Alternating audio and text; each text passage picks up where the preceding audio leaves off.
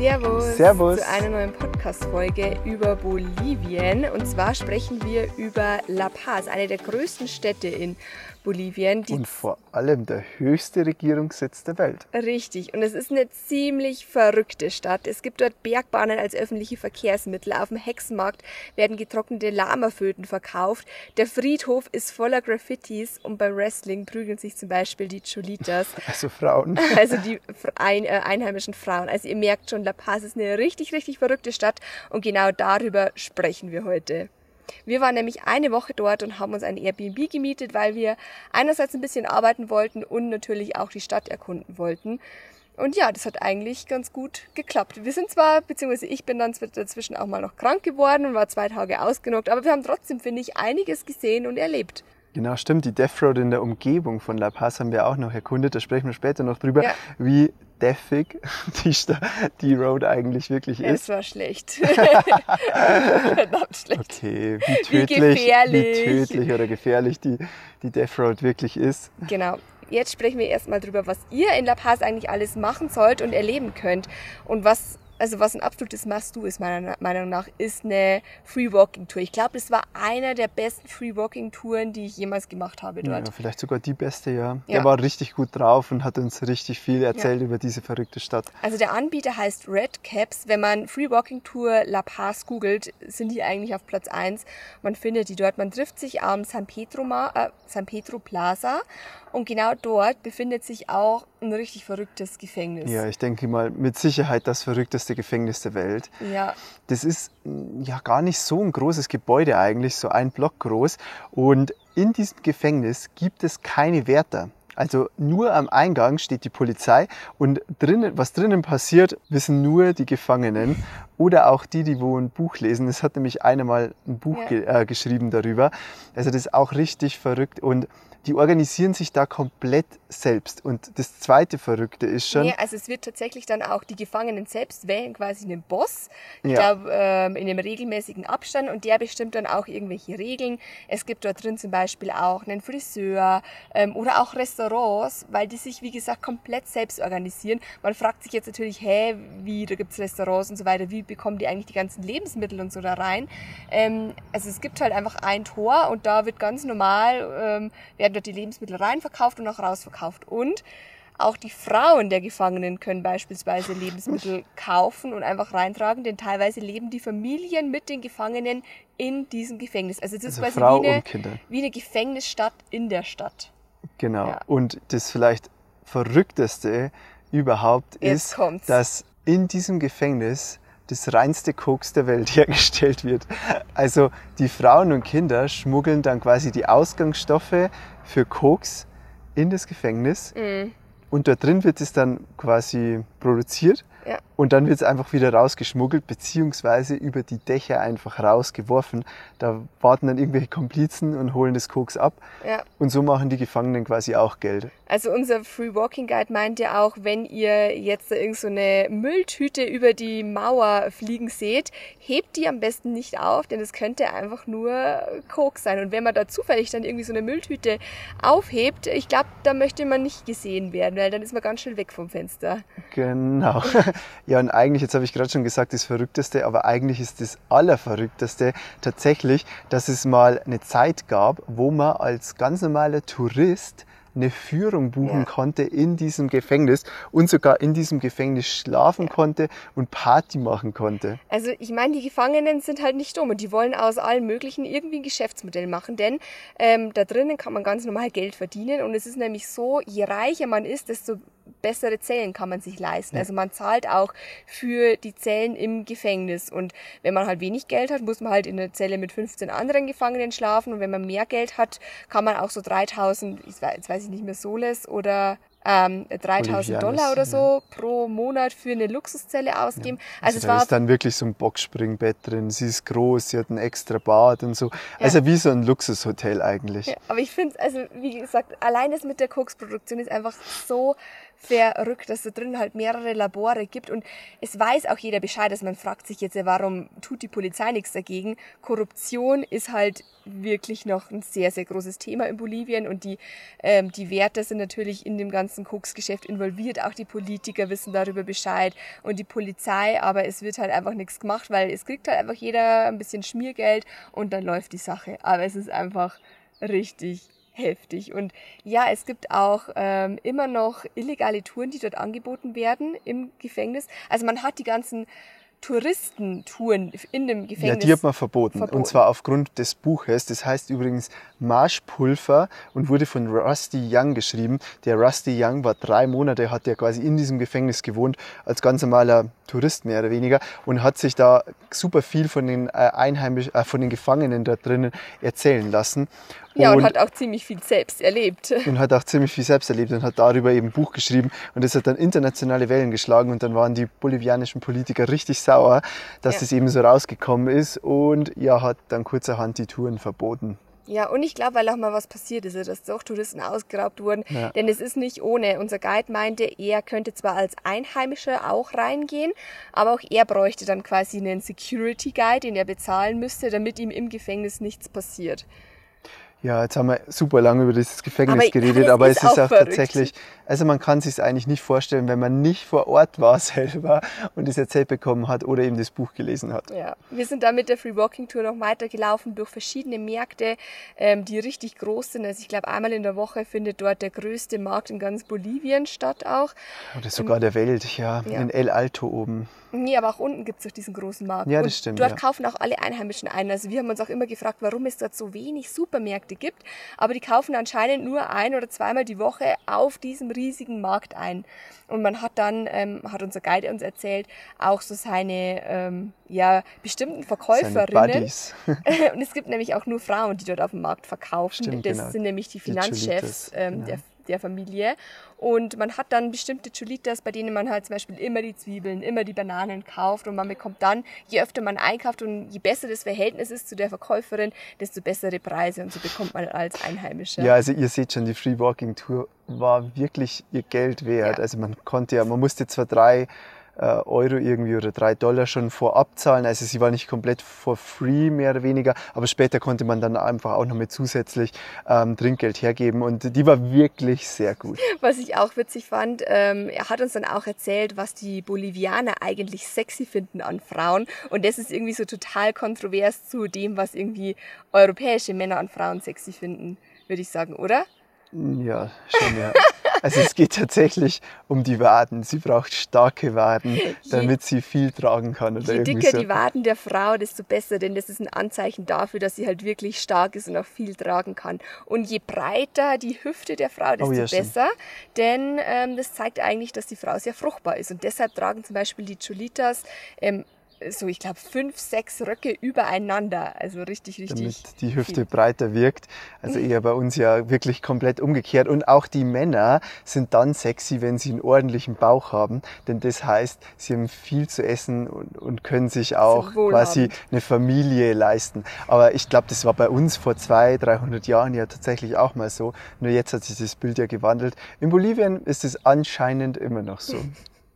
Richtig verrückt. Und es wird noch verrückter, denn wir sind dann weiter äh, gewandert durch die Stadt, zum Beispiel auch auf den Hexenmarkt. Und auf dem Hexenmarkt in La Paz hängen überall, das finde ich ziemlich eklig, um ehrlich zu sein, überall so getrocknete Lamaföten Oh, also das sieht wirklich ganz, ganz grauslich aus. Ähm, hat ja, aber auch die Geschichte dahinter ist ja viel krasser. Also man muss halt ständig, das kommt noch von dem alten Inka-Glauben, dass man, dass man, wenn man jetzt irgendwas baut oder so, etwas opfern muss. Und so ein Lama-Fötus, der muss übrigens natür auf natürliche Weise gestorben sein. Ich finde es aber irgendwie komisch, ja. dass so viele Lamas, also Lama-Babys, auf natürliche Weise sterben. Finde ja. ich etwas komisch. Aber ja, okay. kann sein. Auf alle Fälle muss man den eben quasi in das Fundament des Hauses einbetonieren. Was ich aber viel krasser finde, ist, ist, wenn man eine wirklich große, also was ein Wolkenkratzer oder so bauen würde oder ein großes Gebäude. Dann reicht ein Lama-Fötus genau. nicht als Opfer für Pachamama. Und ihr könnt genau. euch vielleicht vorstellen, was man dann opfern muss.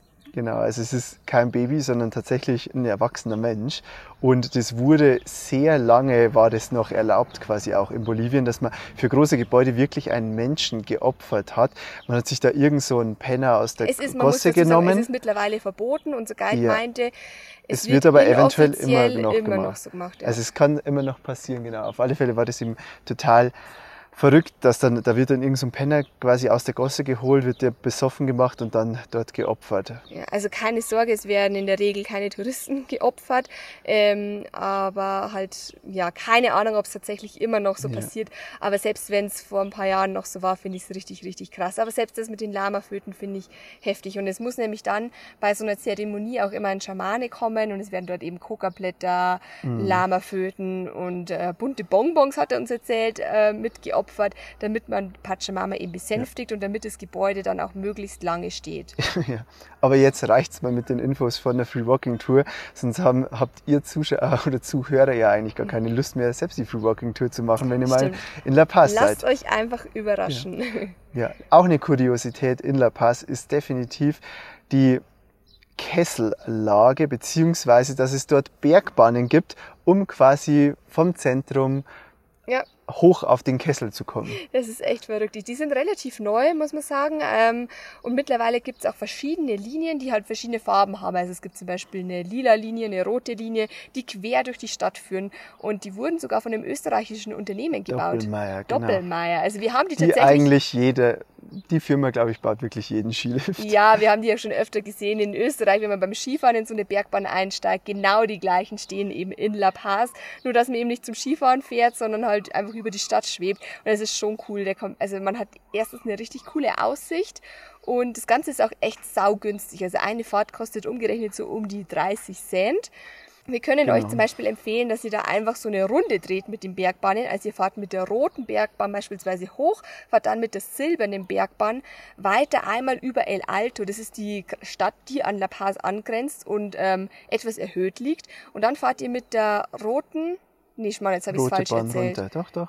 Nee, aber mit der lilaren Bahn hoch, dann Genau. die silberne und dann mit der roten wieder runter. Genau. Jetzt muss man aber dazu sagen, also oben aussteigen kann man machen, sollte man aber vielleicht nicht, denn El Alto ist quasi so das gefährliche Viertel bei La Paz. Es ist ja eine eigene Stadt mittlerweile, ist sogar größer als La Paz, aber dort lebt quasi so jeder, der aus dem Umland nach La Paz gezogen ist. Und dort ist tatsächlich anscheinend ziemlich gefährlich, denn uns haben gleich mal mehrere Follower geschrieben, dass sie dort ausgeraubt wurden. Und das hatten wir eigentlich wirklich noch nie, dass uns sofort mehrere Follower schreiben, sie wurden dort wirklich ausgeraubt. Also nicht, sie haben gehört, sie wurden dort ausgeraubt, sondern sie selbst Ja. wurden da ausgeraubt. Und das ist halt schon echt heftig. Also da sollt ihr ein bisschen aufpassen. Dort oben findet am Donnerstag und am Sonntag eben der größte Markt, der größte Freiluftmarkt der Welt oder so statt. Und da könnt ihr dann schon durchgehen. Dort ist es dann jetzt nicht richtig gefährlich, aber es gibt viele Taschendiebe. Am besten geht ihr einfach mit einer Tour durch. Ja, Zum Beispiel die Red Cups empfehlen. bieten da auch so eine Tour an. Dann erfahrt ihr auch ein bisschen mehr. Wir haben uns den, äh, Par- äh, den Markt tatsächlich gespart, weil wir haben ja schon super viele Märkte gesehen und irgendwie ist dann doch jeder Markt so ein bisschen gleich. Und dann muss ich mir Ja, obwohl ich war tatsächlich ja vor sieben Jahren schon mal dort und ich weiß nicht warum, aber ich glaube, wir haben uns damals nicht so krass darüber informiert. Wir sind schon durch den Markt gelaufen, wir wurden auch nicht ausgeraubt und es ist schon verrückt, was es dort alles gibt. Also wirklich von verrosteten Autoschrauben, jedes, jedes Autoteil, das du dir vorstellen kannst, kannst du auf diesem Markt irgendwie kaufen. Jedes Elektroteil. Es ist echt crazy. Okay, gut. Ja, aber wie gefährlich ist es jetzt allgemein in La Paz? Das ist jetzt eine sehr gute und spannende Frage tatsächlich. Also es ist so, die Innenstadt oder das Zentrum, das quasi im Tal Kessel liegt, ähm, ist eigentlich relativ, ja, ist ungefährlich, kann man sagen. Da gibt es wahrscheinlich ein paar Taschendiebe, wora- wo, auf die man schon achten soll, aber an sich muss man da jetzt nicht Angst haben, dass man mit dem Messer ausgeraubt wird. Das ist zum Beispiel in El Alto schon mehr oder weniger gang und gäbe, wenn du da in die, ja, wenn du da einfach durch die Straßen läufst und gerade nicht Markt ist. Und äh, ja, man soll sogar nachts eigentlich ganz gut von A nach B zu Fuß kommen können. Wir sind ja auch mal nachts durchgelaufen. Ich würde jetzt dann sagen, ich würde in okay. La Paz jetzt nicht mit der Kamera immer so offen rumrennen, nachts oder so, oder mit dem Handy, sondern vielleicht das lieber in die Tasche packen. Ja, auch keinen auffälligen Schmuck und so. Aber ich denke jetzt tatsächlich, dass es ein bisschen ähnlich ist wie in Lima, wenn man da in den Sopocachi heißt das eine Viertel und das historische Viertel, wenn man da jetzt, selbst wenn man da nachts auch mal mit dem Handy rumläuft, dass man da sich jetzt eher weniger Gedanken machen muss. Wobei es nicht so war wie in Lima, da, da ist ja wirklich fast an jeder Ecke ein Security gestanden. Das war jetzt in La Paz nicht der Fall. Mm, das stimmt. Ähm, genau, also wenn man jetzt, gerade jetzt so tags, ist man in den, in, in den Innenstadtvierteln sehr sicher und kann auch mal mit der Kamera oder so rumlaufen. Aber man muss es natürlich auch nicht provozieren. Was kann man jetzt eigentlich sonst auch so in der Paz unternehmen? Also wir haben ja hier schon gesagt, Free Walking Tour ist richtig cool. Man kann sich zum Beispiel auch den Friedhof ansehen. Da gibt es richtig coole Graffitis. Stimmt, ähm, ja. Das ist auch ein crazy Friedhof. Ja. Also man geht ja in Südamerika und Mittelamerika allgemein anders mit dem Tod um wie in Europa. Ähm, man ist da viel offener und so. Und deshalb gibt es am Friedhof auch Graffitis. Ja, die zwar alle irgendwie in Bezug haben zum Tod ähm, und zur Trauer und so weiter, aber es lockert, finde ich, irgendwie die Atmosphäre beim Friedhof irgendwie ein bisschen auf. Ja, vor allem muss man schon sagen, der Friedhof ist halt echt ein bisschen komisch gewesen. Das waren, das waren so hohe Wände, also wirklich so drei Meter locker, vielleicht sogar vier Meter hoch. Und da ist halt wirklich ein Graben nach dem nächsten. Das ist wie so ein Schubkasten eher ja, nur. Das sind halt so gestapelte Gräber. Man macht ja. das einfach deshalb, weil ansonsten halt kein Platz in der Stadt wäre. Ja, aber irgendwie in Deutschland, glaube ich, wäre das jetzt so, oder in Europa wäre das jetzt so eher weniger vorstellbar. Aber das ist halt wirklich, da ist ein Grab nach dem nächsten. Und es wird dann auch nach ein paar Jahren aufgebrochen, hat uns eine Followerin erzählt, die eine Tour dort gemacht hat. Und dann werden die Gebeine quasi von diesem toten Menschen herausgenommen und dann zu Hause in einem Altar aufbewahrt. Das würde man jetzt bei uns, es wäre gar nicht erlaubt und ja. wäre wäre auch unvorstellbar bei uns. Aber wie gesagt, La Paz ist eine crazy Stadt. Ja, beziehungsweise das hatte eher was mit Südamerika zu tun, mit dem, was es vorher für eine Religion gab. Was man auch noch machen kann, aber nicht machen muss, meiner Meinung nach, ist das Chulitas Wrestling. Ich habe mir das Ganze nämlich cooler vorgestellt, als es ist. Um ehrlich zu sein, ich... Nina hat sich einfach nicht informiert, dass Wrestling nur eine Show ist. Sie dachte, man kämpft da in wirklich. Ich dachte, das ist halt so, wirklich. so wie, wie Boxen, nur ein bisschen anders. Ähm, Sie dachte, es ist MMA.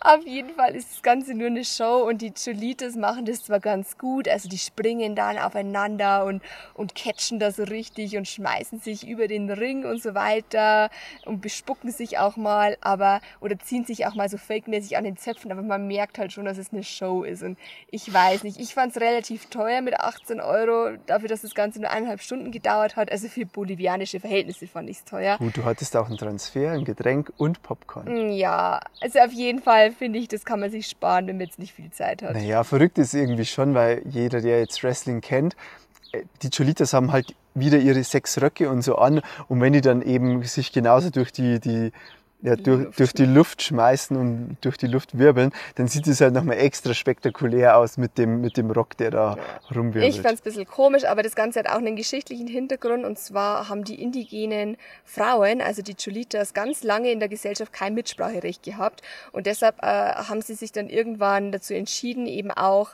ähm, beim Wrestling mit einzusteigen und auch gegen Männer zu kämpfen, einfach um zu zeigen, hey, wir können locker mit den Männern mithalten. Genau, das ist eigentlich ein schöner Hintergrund und natürlich auch das Geld geht an die Mitarbeiter, die in El Alto leben. Also es hat schon auch so ein bisschen so einen sozialen Charakter. Ja. Was man sonst noch in La Paz machen kann, ist zum Beispiel einen 6000er besteigen. Tatsächlich haben das einige gemacht, die wir getroffen haben. Also hier noch eine witzige Story äh, als Side-Fact, und zwar haben wir beim Inca Trail ähm, vier verrückte vier Irländer. verrückte Irländer getroffen, die wir tatsächlich zufälligerweise wieder in La Paz getroffen haben. Und es waren nicht die einzigen. Also immer wieder treffen wir Leute, die man schon mal irgendwo gesehen hat oder mit denen man Touren gemacht hat. Das war echt witzig. Und die haben tatsächlich einen 6000er dort bestiegen. Also das ist einer der ja, Must-Dos oder ja, die nicht Must-Do. Aber also viele Tourenanbieter bieten ja, es an. Ja, es bieten viele an und man sagt immer so, dass das einer der leichtesten 6000er überhaupt ist. Ich verstehe es aber ehrlich gesagt gesagt nicht, denn in Arequipa gibt es auch einen 6000er, der komplett gletscherfrei ist. Man fährt dann mit dem Auto auf 5000 und muss dann nur in Anführungsstrichen die letzten 1000 Höhenmeter ähm, erklimmen. Und jetzt der 6000er. Der äh, Juana Potosi heißt der. Genau. Ähm, der 6000 in La Paz, der hat einen Gletscher und man muss halt wirklich in der Seilschaft mit Steigeisen äh, lange Zeit nach oben wandern. Also klar, für einen 6000er ist es wahrscheinlich verhältnismäßig einfach, aber es ist halt trotzdem kein Zuckerschlecken. Und auch jeden, den wir getroffen haben, der den gemacht hat, meinte so, er hatte starke Kopfschmerzen, obwohl akklimatisiert. Also obwohl die mhm. Leute ja schon akklimatisiert sind von Cusco, von La Paz.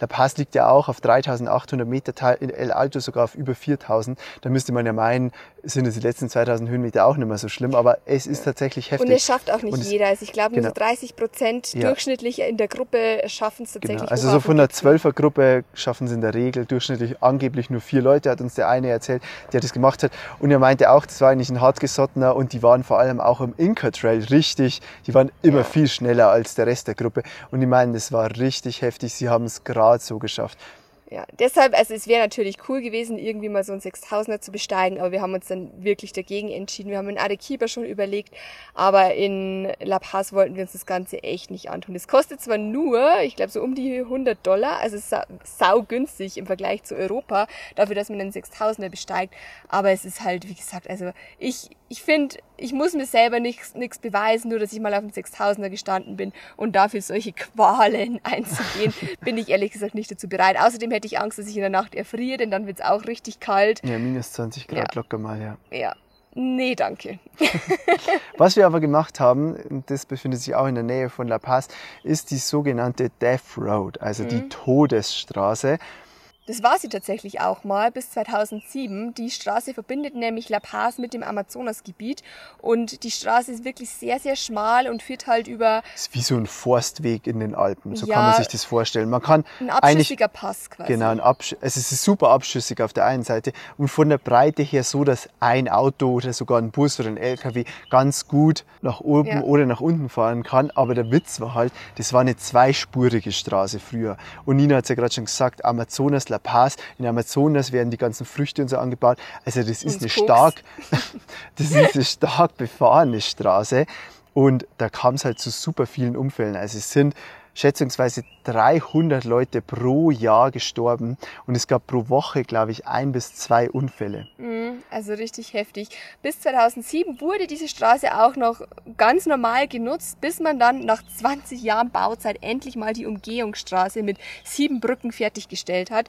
Und seitdem ist die Death Road eher eine Touristenattraktion, denn man kann dort mit dem Mountainbike noch fahren. Ja. Und man muss jetzt aber ehrlich sagen, mit dem Mountainbike ist es jetzt keine Death Road mehr. Also es ist nicht gefährlich, Nein. mit dem Mountainbike dort runter zu fahren. Wie gesagt, es ist eine ist wie eine Forststraße in den Alpen, ähm, auch so von der Bodenbeschaffenheit. Manchmal ist es ein bisschen unebener, aber man muss jetzt kein Mountainbike-Profi sein, wir sind es nämlich auch nicht dass man da ganz gut runterkommt. Ja.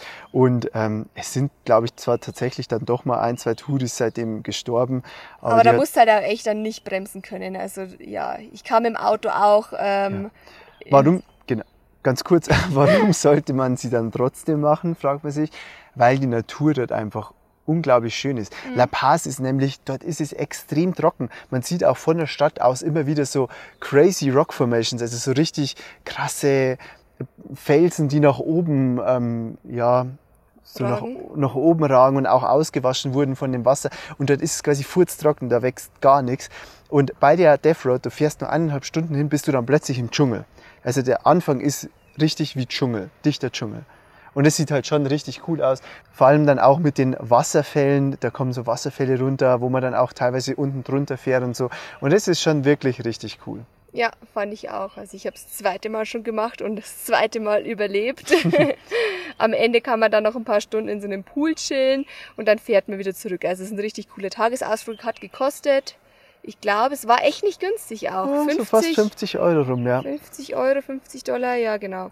Aber das solltet ihr auf jeden Fall machen. Also ihr merkt schon, La Paz, wenn man da so ein paar Tage verbringt, ist es eine wirklich verrückte Zeit. Muss man einfach mal gesehen haben. Der Grund, warum wir eigentlich äh, in La Paz waren, war der, dass wir weiter wollten in die Salzwüste nach Bolivien. Und genau darüber sprechen wir dann in der nächsten Podcast-Folge. Also, Spoiler, ist, glaube ich, war die geilste Zeit unserer Reise bisher. Ja. Spoiler Ende. Das war, glaube ich, echt das landschaftliche Highlight definitiv. also so viel dazu und wir hören uns dann beim nächsten Mal. Ich hoffe, euch hat es gefallen. Wir konnten ein paar Tipps mitnehmen. Falls ihr noch mal irgendwie was nachlesen wollt, dann schaut auf unserem Blog vorbei oder auch bei Instagram. Ich habe euch dort alles in, den, in der Highlight Story gespeichert. Falls ihr Fragen habt, schreibt uns gerne. Also jetzt wisst ihr Bescheid und bis zum nächsten Mal. Ciao. Tschüss.